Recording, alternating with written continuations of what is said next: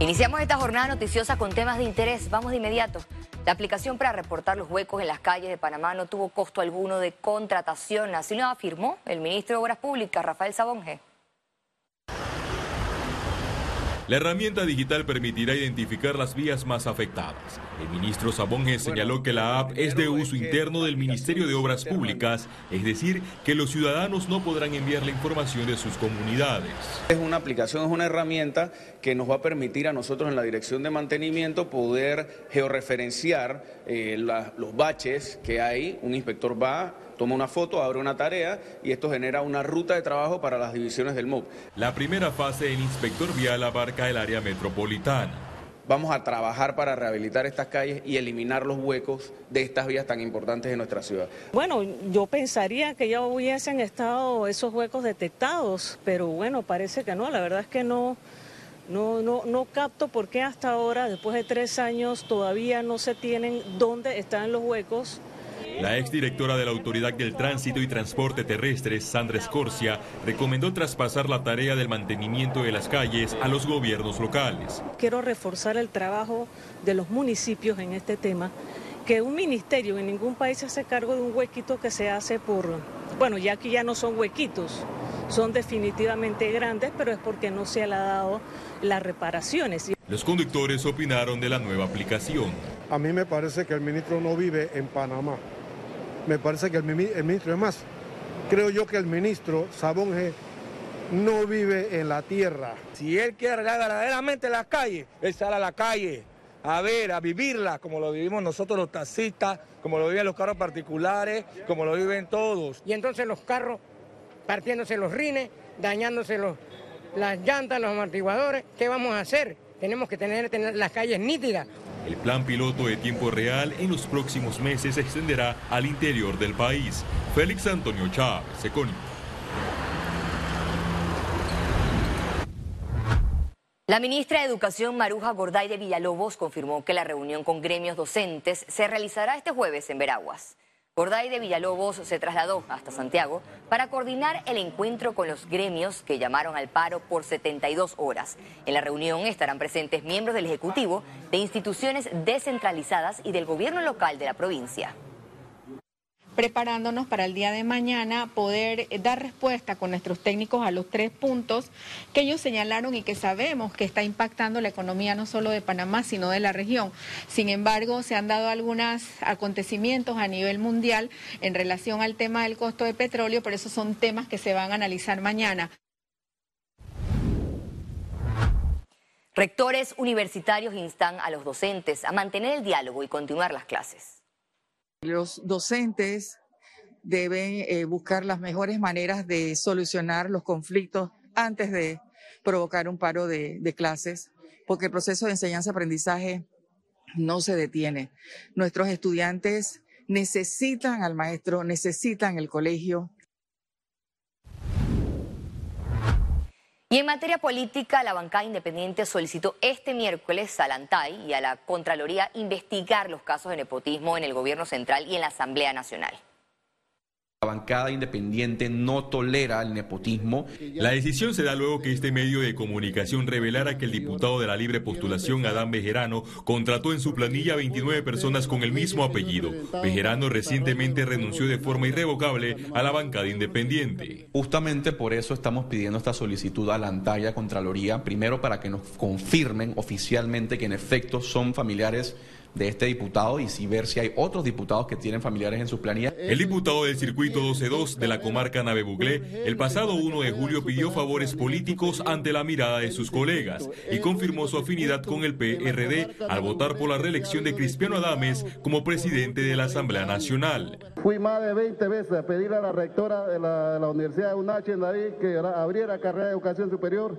Nunca tuvo los buenos intereses. Yo espero que usted cambie en esta administración eh, esa negligencia. Muchas gracias y mi voto es con usted, eh, doctor Cristiano Adames.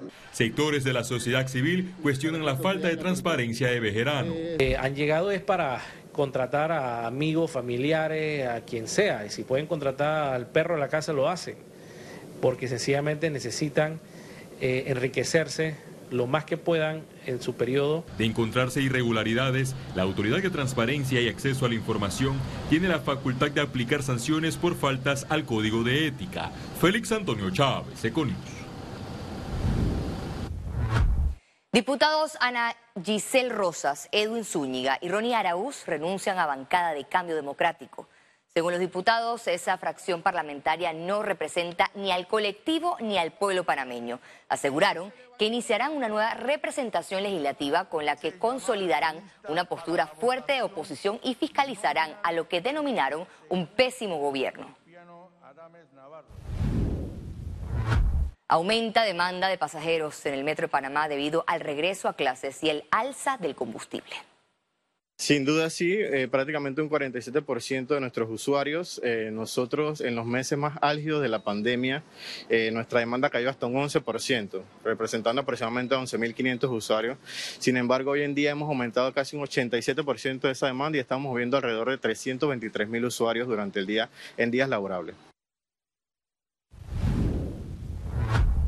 El Ministerio de Salud insta a padres de familia a permitir vacunación regular de sus hijos en escuelas. Pero si nosotros nos aplicamos las vacunas que teníamos ya erradicadas y dejamos esa brecha que se aumente cada día más con niños no inmunizados que se convierten en bolsones susceptibles, ahí tendremos problemas. Y enfermedades que ya teníamos erradicadas van a llegar, tales como el sarampión y la rubiola. Nosotros no tenemos caso de rubiola congénita. Y esto es lo que nos está preocupando ahora mismo, que se nos presente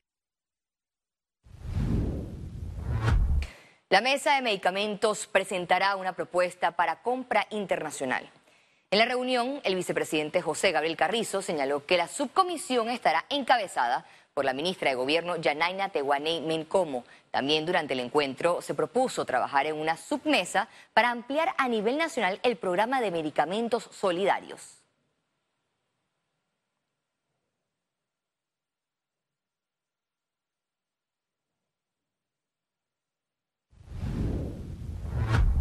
Continuamos. El periodista Hugo Famanía conversó en exclusiva para el programa Debate Abierto con el presidente de la Asamblea Nacional, Cristiano Adames, el cual le mostró una documentación que comprueba que el brindis realizado por la bancada oficialista fue sufragado recursos privados. No fue facturado a nombre de la Asamblea Nacional, es lo que dice este documento. Es decir, no se pagó, no se pagó con fondos públicos. Para nada, y, y entiendo que ellos tienen su certificación a través de su factura correspondiente cuando ingresó el pago de, la cuenta de esa, de esa convivencia que se propició de manera así de espontánea. ¿Y a cuánto ascendió la celebración? ¿Podemos saber cuál fue el...? Digo, no, no superó los dos. ¿Los dos mil dólares?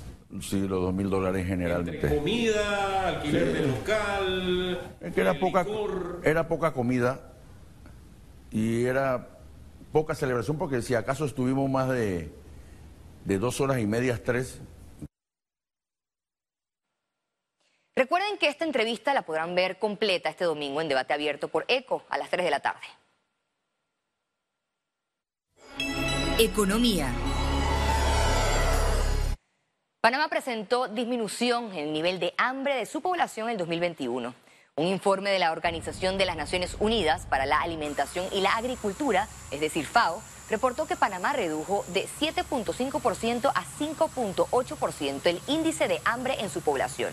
FAO explicó que este avance se atribuye al aumento en la disponibilidad de, alimentos en el país. Estas cifras se registraron en paralelo a un aumento de 4 millones de personas que sufrieron de hambre en América Latina y el Caribe en 2021. La tecnología blockchain crece en Panamá y con ella la necesidad de nuevas inversiones. Aquí le contamos. El Panama Convention Center es el escenario del Blockchain Summit Latam 2022, uno de los principales eventos de Latinoamérica sobre tecnologías, Bitcoin, blockchain y cripto en español. Este miércoles fue la inauguración de esta plataforma que cuenta con tres días de conferencias para aprender, analizar y visualizar las oportunidades que esta tecnología ofrece a Panamá.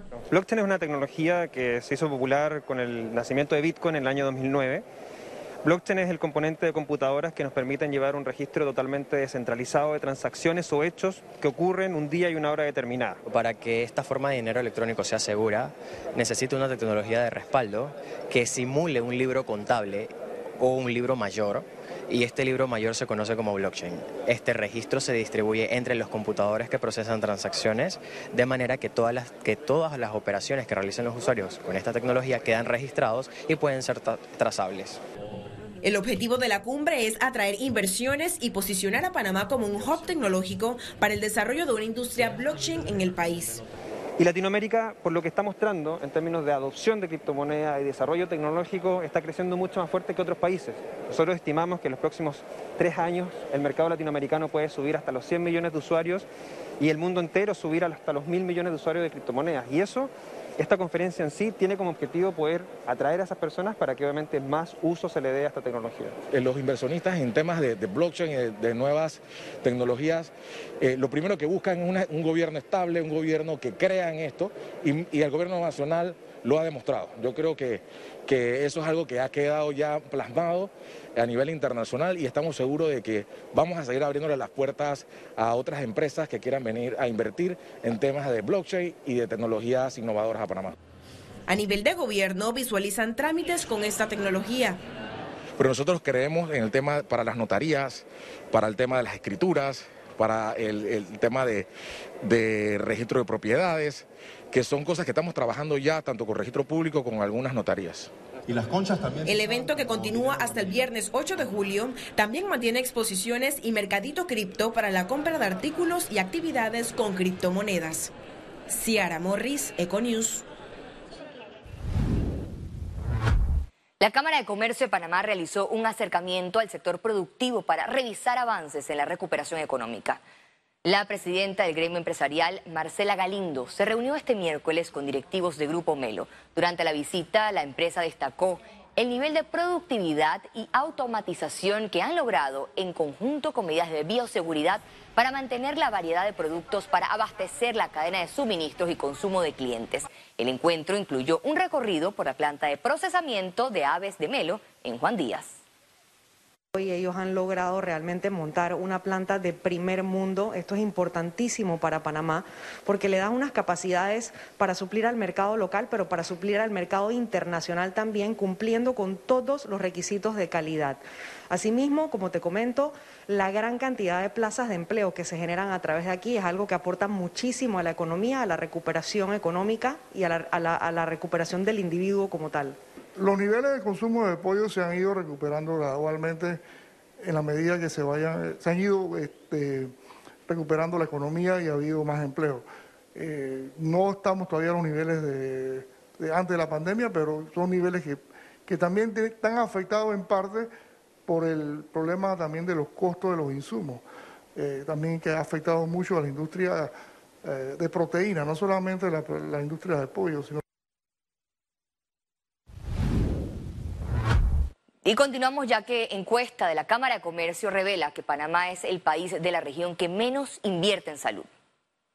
Podemos apreciar que Panamá, de todos los países latinoamericanos, excluyendo Venezuela, en la cual no contamos data, es el país que menos invierte en relación al Producto Interno Bruto, el 5%.